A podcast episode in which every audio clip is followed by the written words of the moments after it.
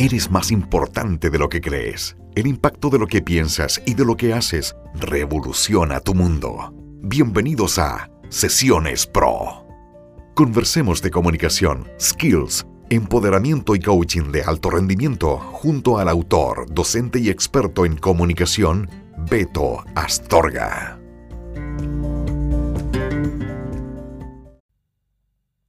Amigos, ¿cómo están? Beto Astorga por acá, un gusto poder saludarles a todos ustedes en una nueva edición de Sesiones Pro, un podcast para ti.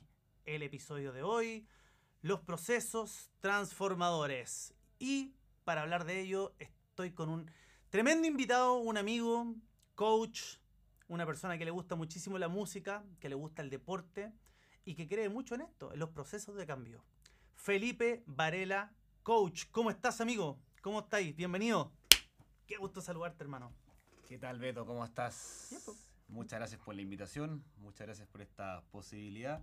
Muchas gracias también a los que nos están oyendo en este momento. Gracias por compartir su preciado tiempo.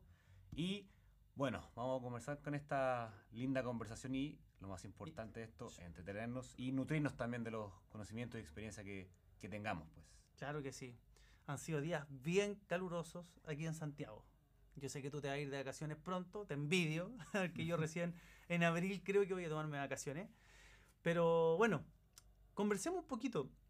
Yo creo que hace poco me, me cuestionaba, estaba en una conversa con unos amigos, Felipe, y estábamos hablando precisamente de que el cambio es lo único constante, el cambio en la vida es algo que nos va a acompañar hasta el día de nuestra muerte. Porque lo más probable es que habremos experimentado antes, ya sea una semana, el mismo una hora, el mismo día, tú, algo que nos haya hecho cambiar, transformarnos. Entonces, constantemente el universo vive en un proceso de transformación cíclica. ¿Cómo han sido los procesos de cambio en tu vida? ¿Cómo tú en tu vida te has transformado y has reconocido este concepto que te estoy planteando de los procesos transformadores? Mira, Beto, te explico. Siempre que hablo de procesos de transformación y de cambio, me gusta siempre decir la misma frase. Nuestro cuerpo, y así también como la Tierra, es 70% agua. Y el agua como tal tiene que fluir, tiene que moverse, tiene que cambiar de lugar. Sigue senderos, ¿cierto? Sigue fluctuaciones. Y si, y si el agua se estanca, el agua se pudre. Lo mismo nos pasa a los seres humanos. Si no estamos abiertos al cambio, si no estamos abiertos a transformar, nos vamos a quedar estancados. Y como tal, nos vamos a pudrir y vamos a estar yendo en contra de lo que es la evolución humana finalmente. El ser humano no está hecho para quedarse quieto, está hecho para ir transformándose, aprendiéndose y fluir en el camino. Buenísimo. ¿Y cómo ha sido eso en tu experiencia, para ti, personalmente? ¿Cómo han ocurrido cambios transformadores? Te comento de todo. Prácticamente de, de la noche a la mañana llega un momento en tu vida en que tú dices, en esta dirección no puedo seguir. Porque si sigo así, voy a tocar fondo. Voy a quedar muy hondo y no me va a hacer bien. Y existe un despertar, porque existe, existe una gana de ser, una gana de ser algo, alguien. Y ante eso comienzas un camino que puede ser también doloroso en ciertas partes. ¿Por qué? Porque tienes que empezar a cambiar hábitos, sacar gente de tu vida, cambiarte de trabajo, cambiarte de, de casa, cerrar círculos familiares también, poner límites. Son cosas que duelen y que en un principio pueden ser un poco aterradoras. Pero una vez superando eso, te conectas y llegas a ser la persona que realmente querías ser. Finalmente, entonces, te está refiriendo que hay un proceso de conexión interno, ¿no? Mira, en base a mis investigaciones y a mi experiencia en el área del coaching, yo creo que algo que destaco y que para mí ha sido sumamente eh, trascendental y relevante con respecto a la temática, es que constantemente las personas tendemos a poner nuestra atención afuera de nosotros, más que en el interior. Fíjate que quizás es por la cultura o la idiosincrasia, pero constantemente tendemos a, escuchar mucho lo que nos dicen, a escuchar mucho los consejos, lo que dirán, o a prestar atención en, eh, cómo está fluyendo eh, la cultura afuera, cuáles son las tendencias, y empezamos de algún modo a tratar de, de ser parte de esto. Y fíjate que hay un proceso como de abandono o de que tú te quedas un poco cegada o cegado de observarte a ti y empezar a reconocerte. Y para mí ese es uno de los grandes ejes principales que debemos trabajar como sociedad. Trabajar el reconocimiento personal, observar nuestra historia, nuestro hito si tú lo observas, te vas a dar cuenta de lo que tú estás diciendo, que en el fondo nosotros constantemente vamos cambiando, somos como el agua, estamos en un constante fluir. Y fíjate que a mí me pasa puntualmente de que me ha pasado con gente que me dice que yo siento que en este momento me estanqué. Yo siento que en este momento estoy parado, parado. No sé si te ha pasado, pero cuando pasa algo así, finalmente la persona también está viviendo en un proceso de avance. Solo que en este momento está tomando conciencia, está observando y con perspectiva. ¿Qué crees tú como profesional del área del coaching que le podría servir a una persona para empezar a desarrollar esa visión hacia el interior, ese autoconocimiento que es tan valioso hoy en día? Yo creo, Beto, personalmente y como profesional del área del coach, y qué sugiero yo en estos casos, es que tenemos que ser conscientes y buscar ayuda. Porque solo no podemos. Vivimos en sociedad, compadre. No estamos solo en este mundo. Hay especialistas para distintos tipos de cosas. Hay especialistas del área de la salud, de la nutrición, del área del deporte, del área de la psicología también.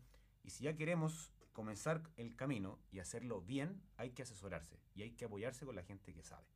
Esa es mi humilde opinión y personalmente me pasó eso en un momento. Me sentí estancado, caleondo. ¿Y qué tenía que hacer? Bueno, tenía que cambiar mis hábitos. Yo no sabía comer, por ejemplo. Empecé, llegué a pesar 95 kilos. Oh, chacal del McDonald's. Chacal de todo. Yo le hacía a todo. ¿En serio? compadre. Sí, desayunaba dos, tres veces. Marraqueta caliente, jamón, queso. Ya, ¿en bebía- serio? Sí, en serio.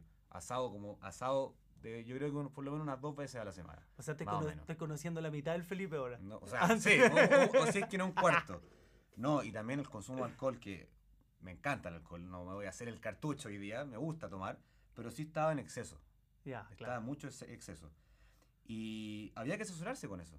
Y ojo, no es que era un cambio drástico de, oh, ahora estoy comiendo lechuga y agua. No, es simplemente saber cómo debo comer y cuánto debo comer. Así de simple. Claro. Sigo comiendo pan, tallarines, todo, pero con alguien atrás que me dice, oye, ojo, controla esto, te sugiero esto, estas porciones diarias. Ahí hay una ayuda profesional, pero también está mi voluntad de seguir, claro. porque no saco nada con ir al nutricionista y después no hacer nada con la pauta. Y ahí pasa algo heavy, perdona que te interrumpa, pero ese momento debe ser muy duro. Yo también lo he experimentado, pero te lo pregunto a ti porque quiero conocer tu visión.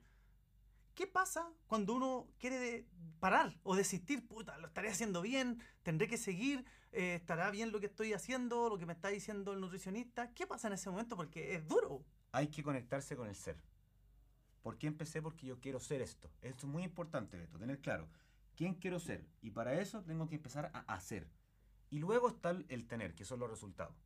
Entonces yo me basé mucho, yo quiero ser una persona sana. Quiero ser una persona exitosa bajo mis parámetros. Quiero ser un buen trabajador bajo mis parámetros. Y para eso necesitaba primero una ayuda nutricional y por cierto también me acompañé con terapia. Me acompañé, aunque haya sido doloroso los primeros meses, pero tenía que hacerlo. Como dije anteriormente, Claro.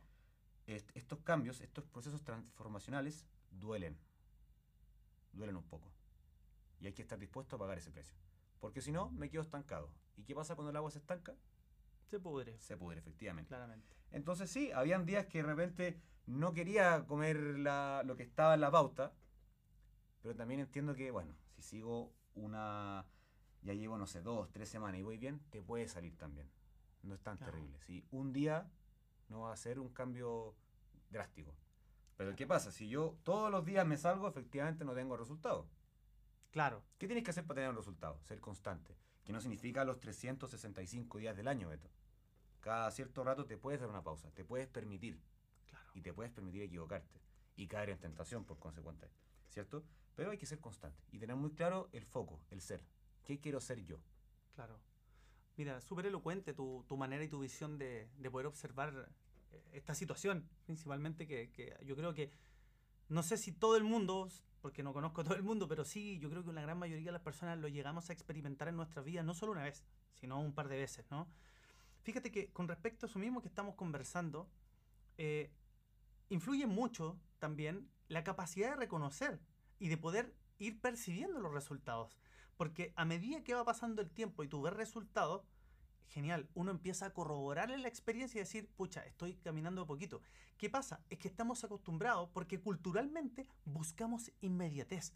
Queremos de inmediato tener una comparativa con otras personas, con, con- con otros modelos, con otros referentes, y empezamos un poco nuevamente a lo que yo dije antes, a alejarnos de nosotros, y empezar a compararse y empezar a querer lograr cosas de manera inmediata. Entonces yo creo que ahí, por ejemplo, hay harto que trabajar. ¿Cómo logramos empezar como a querernos de nuevo, aceptarnos, redescubrirnos y darnos este espacio, este permiso de responsabilidad con uno mismo o con una misma para poder crecer, para poder desarrollarse? Piensa tú, Felipe, ¿cuántas personas no, no siguen avanzando en algo porque de pronto el amigo o la amiga le dijo algo? O porque se compara de inmediato con otra persona. Entonces, yo creo que ese proceso es súper delicado. Cuando tú empiezas a quererte, a valorarte, te empiezas a reconocer. Y cuando te reconoce, construyes autoestima. ¿Cuál sería, por ejemplo, un consejo, algún tip, alguna sugerencia? ¿Qué le sugerirías tú a una persona que dice, pucha, necesito hacer un cambio en mi vida? Estoy desayunando tres o cuatro veces como el Felipe, me estoy tomando todo, weón, puta, estoy gigante, weón. ¿Qué, qué, qué le aconsejáis tú a esa persona que te está escuchando en estos momentos? Beto, y antes de responderte, permíteme darte una, alguna frase que alguna vez leí por ahí, que la inmediatez te produce finalmente o te hace buscar un placer a corto plazo. Pero las cosas que requieren más tiempo, que son más constantes, te producen esto que llamamos felicidad. Que hay muchos expertos que la definen de variadas formas, pero en el fondo cuando ya es en un largo plazo se vuelve más sostenible y más estable.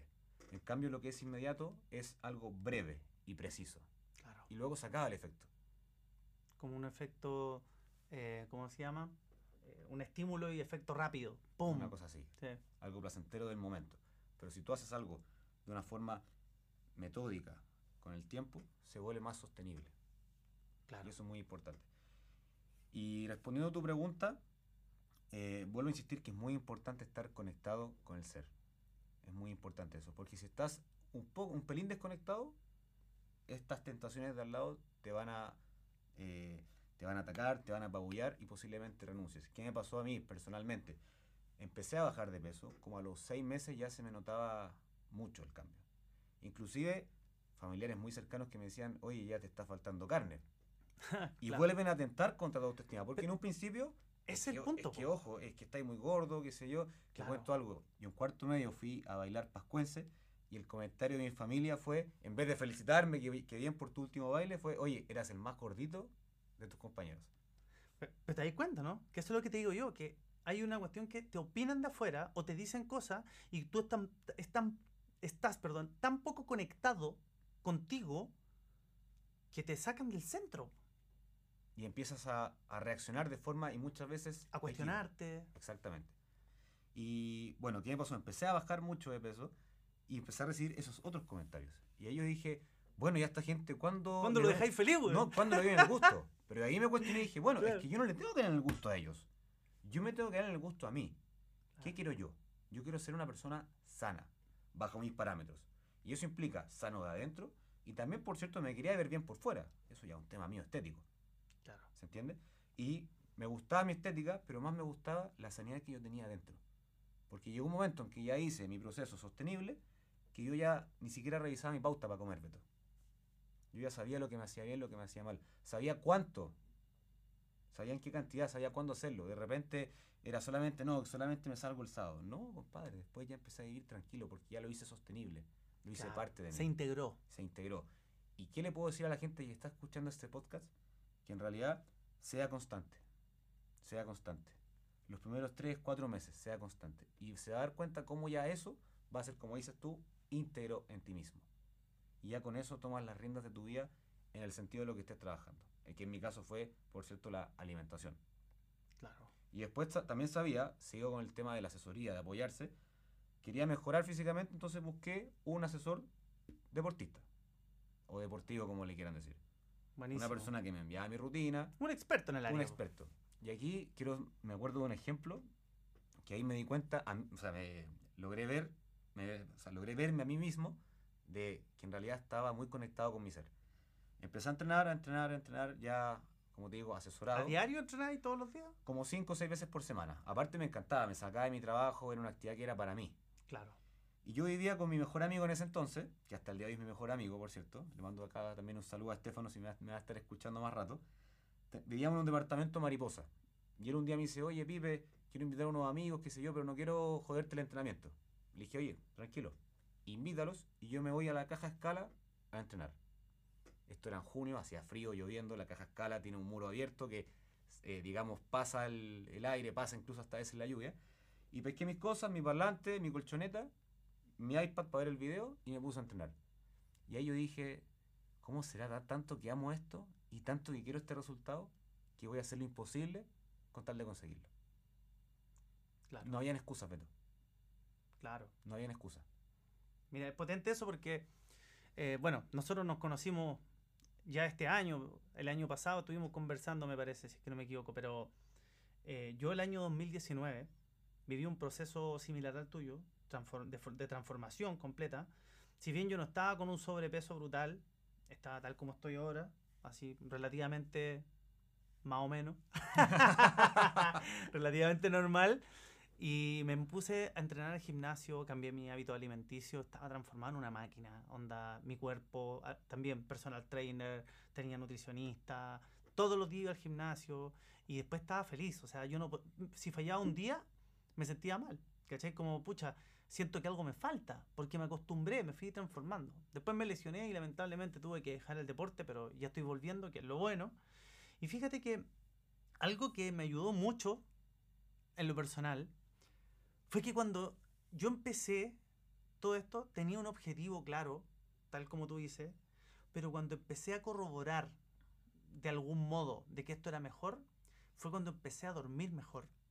Empecé a tener energía durante el día y ahí tú te das dando cuenta de cómo el alimento puede ser alimento que te favorece tu desarrollo, eh, tu vida, metabolismo, llámalo como tú quieras, o todos los, conceptos que sean, pero cuando comís pura weá, si la cuestión es así, ¿cachai? Porque uno no lo sabe o no lo dimensiona si no lo puede experimentar. Te lo pueden decir mil veces. Pero cuando tú vives la experiencia de sentir una mejor versión de ti, es muy difícil volver a una versión anterior. Ese momento de corroborar, yo creo que es revelador, es potente y es estimulante, porque después tú puedes decir en tu vida, si lo logré una vez, ¿por qué no lo puedo lograr de nuevo en otra área? Oye, te queremos ofrecer, Felipe, una nueva jefatura en esta empresa. Chuta, te voy a decir, bueno, fui capaz de lograr este objetivo. ¿Por qué no? Porque ya está el referente en tu cabeza, en tu mente, de que fuiste capaz de hacerlo. Hoy en día, con lo que sabes, con lo que tienes y con lo que eres, ¿de qué te sientes capaz, Felipe? De todo. Y déjame decirte una cosa, Beto. Una de, una de las cosas que me demostró el coaching, porque una vez que lo estudié me di cuenta que hacia atrás me había hecho coaching a mí mismo, es que lo importante de un proceso de coaching es que el resultado se vuelva sostenible con el tiempo. Y justamente lo que tú dices, ya estoy listo para este cargo, ya estoy listo para este desafío, yo estoy listo para vivir en este país, yo estoy listo en el fondo para enfrentar cualquier adversidad, porque ya viví algo, ya lo pasé mal. Busqué ayuda, la supe utilizar y pude. No, lo encuentro, lo encuentro total. Además que me gusta, me gusta mucho que, que tú estás en un momento, encuentro yo, Felipe, más allá de lo que viviste en tu transformación, sino que en el área del coaching, donde tú tienes mucho que aportar y tienes mucho que entregarle a las personas. Eso se nota en tu espíritu, en tus ganas, en tu lenguaje, en cómo utilizas el lenguaje para expresarte. Y como yo soy experto en eso, lo distingo en ti. Entonces, me gustaría que de algún modo eh, le contaras tú a las personas, desde tu experiencia, ¿cachai? ¿Cómo fue de transformador para ti todo esto que has vivido, si lo pudiésemos definir como un resultado? Hoy día, sentados los dos en la mesa, esto es un resultado de, un proceso. ¿Se puede? ¿Cómo podemos partir? ¿Cuál puede ser? Porque eso es lo que le cuesta a veces a las personas. ¿Cómo parto? ¿Cuál puede ser un pequeño fueguito, una pequeña luz, una chispita que te permita dar un inicio? Desde tu experiencia, de este resultado que conseguiste. Mira, Beto, yo creo que es muy importante, y te lo mencioné anteriormente, somos seres sociales, vivimos en comunidad. Creo que es muy importante que una de las primeras cosas que tengamos que filtrar o sacar es a las personas tóxicas. O bien dicho, a las personas que no nos suman al proceso. Claro. Darse cuenta de eso. Y en consecuencia, acercarse a las personas que te pueden colaborar. Oye, y perdona que te haga la interrupción ahí, pero ese, eso que acabáis de tocar eh, lo encuentro súper eh, importante eh, como abrirlo, extenderlo un poco. ¿Qué pasa cuando las personas tóxicas son tu entorno más cercano? Porque pueden ser parejas, pueden ser tu familia incluso. Y mm, es, es duro, es súper compleja esa situación. Ha- Haciendo un doble clic, Beto, en lo personal, mi madre, que es la mujer que más amo en la vida, siempre Somos estuvo- dos. Somos dos. Fiqué bien, Beto. Me encanta que ames a tu madre igual que yo. Algo también tenemos en común. Sí, pues. Ella tiene un tema con las cosas físicas. Ella es muy superficial en ese sentido. Como te dije anteriormente, me molestaba porque estaba gordo, después me molestó porque estaba flaco. Chuta. Ella cataloga como una persona tóxica para este proceso. Pero ¿qué hice yo? Yo decido qué recibo, qué energía dejo entrar a mi cuerpo. Como un filtro. Exacto. Entonces, yo a mi mamá no, le dejé de compartir estas cosas que estaba haciendo. Le dejo de compartir lo que hice en el día, no, estoy entrenando, me estoy, me estoy alimentando. Se lo dejé de contar. Le cerré esa puerta. Cuando hablábamos, hablábamos de otras cosas. Del trabajo, qué sé yo. Le preguntaba cómo estás tú, te falta algo. Pero corté un poquito la comunicación en ese sentido. No voy a cortar a mi mamá, obviamente, no voy a ser tan drástico. Oh, claro. Pero sí le pongo una barrera a la energía que no me sirve. Hay ciertos límites. Exacto. Y me empecé a acercar a las personas que también, y esto es muy importante, y es un consejo que sí lo doy porque también lo hice y me resultó. Hoy día Instagram, que es una red social la cual yo uso mucho, te entrega un sinfín de personas que tienen vidas, o por lo menos que muestran vidas que son la raja, increíbles, a mí parecer por lo menos. Entonces, busqué ciertos modelos en Instagram, personas que tenían un- una vida que a mí me gustaba, un día a día que yo encontraba admirable. Personas que entrenaban, entrenaban en la mañana, personas que estaban emprendiendo negocios, personas que se alimentaban bien, personas que, por cierto, se vestían súper bien, hueones que eran facheros también, personas que estaban emparejadas con, eh, con vacaciones divinas. Yo dije, yo quiero eso para mi vida, po, weón. Yo quiero vivir como ellos, pero con mi versión, con mi sello. Por supuesto. Entonces los, los sigo y veo qué hacen ellos diariamente. Y tenían todos algo en común. Se querían, se cuidaban y se rodeaban de gente pura. Entonces, Beto, dos cosas. Acercarse a gente que te sume y tener patrones. Tener líderes, seguidores que tú digas, chuta, yo quiero ser como ellos. Que te hagan vibrar Claro. Referentes. referentes, por cierto, que tú digas, loco, mira cómo hace esto él. Yo quiero hacer lo mismo. O incluso más. Una vez me pasó esto, yo sigo a un modelo que tiene una tienda de ropa y de tatuajes. Un argentino que tiene una pinta como la mía, ¿Cómo se llama? Valentín Bennett. Ah, Bennett, sí lo conozco, Sí, Bennett. un crack. Ahí Un amigo le hace, le hace las fotos, Max Brito. Le mando un saludo al Max. Un crack. No, y las fotos Max, por cierto, extraordinarias, así que también te mando un saludo. Es un crack. Me bajé, en ese entonces tenía un jeep, me bajé para ir a hacerme un tatuaje y el tipo me dice en argentino, che, qué facha que tenés. Yo a él lo sigo hace mucho tiempo. Y uno de mis sueños era tener una vida parecida a la que tenía él, siempre con mi sello. Entonces que tu referente te diga eso, te llena de energía, te dice, lo estoy haciendo bien, Corrobora. corrobora. Claro. Mira, interesante lo que dices, porque desde el punto de vista, desde el coaching neurolingüístico, en el cual yo soy eh, más experto, digamos, eh, fíjate que hay un ejercicio que plantea desde la PNL, que es un modelo, ¿ya? Que tiene que ver con, en tu vida tú tienes los referentes necesarios como para poder tomar desde ahí el referente y poder replicarlo en otra área. Ejemplo, yo me siento en estos momentos incapaz de liderar esta nueva jefatura. Sin embargo, si tú revisas en tu vida, en otra área, quizás sí fuiste capaz de liderar un proceso. Por ejemplo, en mi banda de música, yo fui capaz de liderar. ¿Qué hice ahí? ¿Cómo actué? Y desde ahí tomar el modelo, integrarlo a la actualidad y ejecutarlo. Y, y el otro modelo, que el que mencionaste tú, busca referentes, obsérvales, ve qué hacen ellos que sí les resulta y tú actúa como sí hasta que lo seas. Y es súper poderoso hacerlo. Porque a veces necesitamos esa claridad. Si no hay ayuda, que como, como dijiste tú, uno a veces está medio perdido. Pero buscar referentes, yo lo encuentro que es algo súper positivo, es súper bueno, porque te encausa, te permite al menos tener un norte, encontrar, quiero ser así, puedo tomar esto. Decir, a mi manera, como tú dijiste, oye, me sirve de Juan Carlos que hace esto, de Valentín Bennett que hace esto otro, de Beto que hace esto, de la Paulina que hace esto otro, de mi mamá que hizo esto. Y uno empieza a tomar lo que le sirve. Y cuando ya incorpora y empieza a, vivir tu vida, tu propia experiencia, uno se empieza a encontrar. Porque cada uno de nosotros tiene una forma, un estilo y una manera que va reconociendo a través del tiempo. Hoy, con toda esa experiencia que tú tienes, si la pudiese resumir en una palabra, ¿cómo la podrías resumir? ¿Qué significaba esa experiencia de cambio para ti? Hoy día siento orgullo, Beto, y te lo digo con hasta un poquito de emoción, orgullo. ¿Por qué? Porque ahora me amo, me respeto, me valoro. Y antes no lo hice. Y me dejé mucho de lado. Ya. Y creo que las personas, como tú dijiste anteriormente, nos basamos mucho en el, en el entorno, en las personas de afuera. Claro. Y nos dejamos de lado. Y creemos que todas las respuestas y todos los resultados están afuera. Pero no, compadre. Todo está adentro. Y hay que partir desde adentro. Si tengo que resumir en una palabra, te podría decir que es orgullo. ¿Te lo habías dicho antes? No, no en esta instancia, quizás lo conversé solo en la ducha en algún momento, pero decirlo desde adentro a alguien es más potente. ¿Qué sientes? Ahora, Sí. placer, felicidad y seguridad. Genial. Seguridad. Espectacular.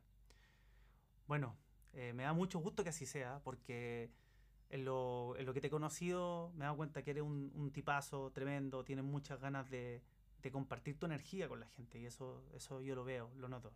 Y estoy seguro de que te va a ir súper bien, te va a ir muy bien en lo que hagas. Entonces eso me, me da gusto que lo hayas podido corroborar tú y que, lo, y que lo vivas, que lo sientas, porque eso se transmite. Nosotros lo transmitimos a través de nuestros actos y nuestras acciones. Te quiero hacer una pregunta que es mea loca, ¿ya? Es un Dale poco para salirnos de esto, pero es, es un poco chistosa. ¿Te gustaban más los McDonald's o te gustaban los Whopper, weón? Dime la verdad. Mira, todo lo que sea fritura, de hecho, en Instagram en ese entonces seguía muchas páginas de comida. weón. Me encantaba ver y escuchar el sonido de cuando la hamburguesa se freía. La fritanga. Oh, extraordinario. Pero debo decir que el burger tiene muy buenas hamburguesas. Los Whoppers son totales. Son po. brutales, Sí. pero el McDonald's, ese olor a McDonald's, compadre, es, es tremendo. El McDonald's de las 5 de la mañana, A cualquier hora. Ya porque No, a cualquier hora. la típica después de un carrete tía ir al McDonald's a bajonear. Sí, de, de todo. Y ojo, y lo- los bajones no era solamente el combo, agrandado y con nuggets y ojalá también con empanadas. Hasta ya no poder más. Ah, tu tía ya, al exceso Sí, máximo. como dijo Jorge González en una entrevista, o voy o no voy. O me tomo una botella de pisco o no tomo nada, pero a medias no sirve. Le, Claro. le tenía miedo al, Al punto intermedio. al punto intermedio. Mira qué genial. Oye, bueno, tengo la última pregunta, que es una pregunta súper personal. ¿Ya? Tú la puedes relacionar con tu vida personal o si quieres como profesional. ¿Ya? Así que si te demora unos segundos en responderla, no hay ningún problema. ¿Cómo te gustaría, Felipe, que te recuerden las futuras generaciones aquellos que te conocieron? Esta respuesta, Beto, me la hice cuando me titulé de la universidad. Recuerdo, cuando invité a mi familia y a mis amigos más cercanos. Eh, en este momento, que para mi mamá era súper importante todo esto, para ella su sueño era verme titulado. Perfecto. Y en el momento también se hizo mi sueño, lo cumplí por mí. Pero doble goce porque también la pude satisfacer a ella. Y recuerdo que cuando estuve hablando, dije, chicos, lo más importante es que cuando hagan algo, háganlo con amor. Porque eso va a sacar la mejor versión de cada uno de ustedes. Y si no lo van a hacer con amor, mejor no lo hagan. Espectacular. Me gustaría ser recordado así, como alguien que hacía las cosas realmente con amor. Genial. Incluso hasta comerse ese Hasta McDonald's, ese comer el Mac. McDonald's, obvio. obvio. Yo me comí, a mí me gustaban las la plain queso. Las play queso. Me que compraba como cinco o cuatro. En un momento estaban en Luca, creo, la, la unidad, creo. Ah, y antes valían, ¿qué? 400 pesos, Sí, po, o sea, sí, pero sí, po, mucho. sí, pues valían lucas, te compráis cuatro y en vez de comprarte un Big Mac gigantesco y todo, te compráis cuatro plain queso. A mí me gusta. Pero bueno. Bueno, amigos queridos, Felipe, oye, gracias por haber venido a este espacio. Espero que no sea la última vez, sino que esta sea la primera de muchas. A ver si algún día estamos en un episodio Prime para que estemos ahí en video también, en YouTube y el, y el resto de las redes sociales para que la gente comparta con nosotros. Em, eso, te dejo el micrófono para que digas lo, lo que quieres decir en este momento de despedida. Y ahí nos despedimos de nuestros auditores. Mandamos saludos a toda la gente que nos escucha. Recuerden seguirnos en nuestras redes sociales. Por mi parte, arroba betoastorga.coach o en www.betoastorga.cl. Y a ti, Felipe, ¿dónde te encuentra la gente? Para que te escriban, para que te llamen, para que te busquen, todo. En Instagram estoy como favarela-coach. Perfecto. Me pueden buscar por ahí. Y si me permites, Beto, quiero darte las gracias. Te conozco hace un mes y medio aproximadamente. Ha sido un gusto tener una relación contigo. Ha sido un gusto conversar todos los días. Ha sido un gusto también compartir información. Me has nutrido mucho. Te agradezco enormemente el espacio que me estás dando para yo insertarme en este mundo del, coaching, que realmente quiero vivirlo, quiero disfrutarlo. Y ojalá, por cierto, que vamos a seguir haciendo muchas más cosas. Y a los oyentes también les quiero dar muchas gracias porque el tiempo es un recurso que se agota y no se recupera. Y si en estos momentos nos regalaron 20, 30 minutos de su tiempo para escucharnos, se los agradezco de todo corazón.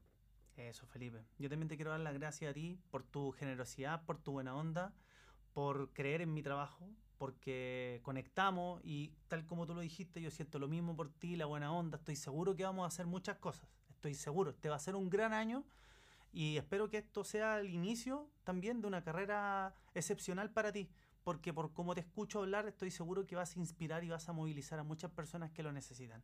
Así que gracias por eso también, gracias a nuestros auditores, ya sea la gente que nos escucha en México, Panamá, Argentina, Perú, Colombia, Chile, Brasil, donde estén, España, tenemos auditores por todos los lugares del mundo.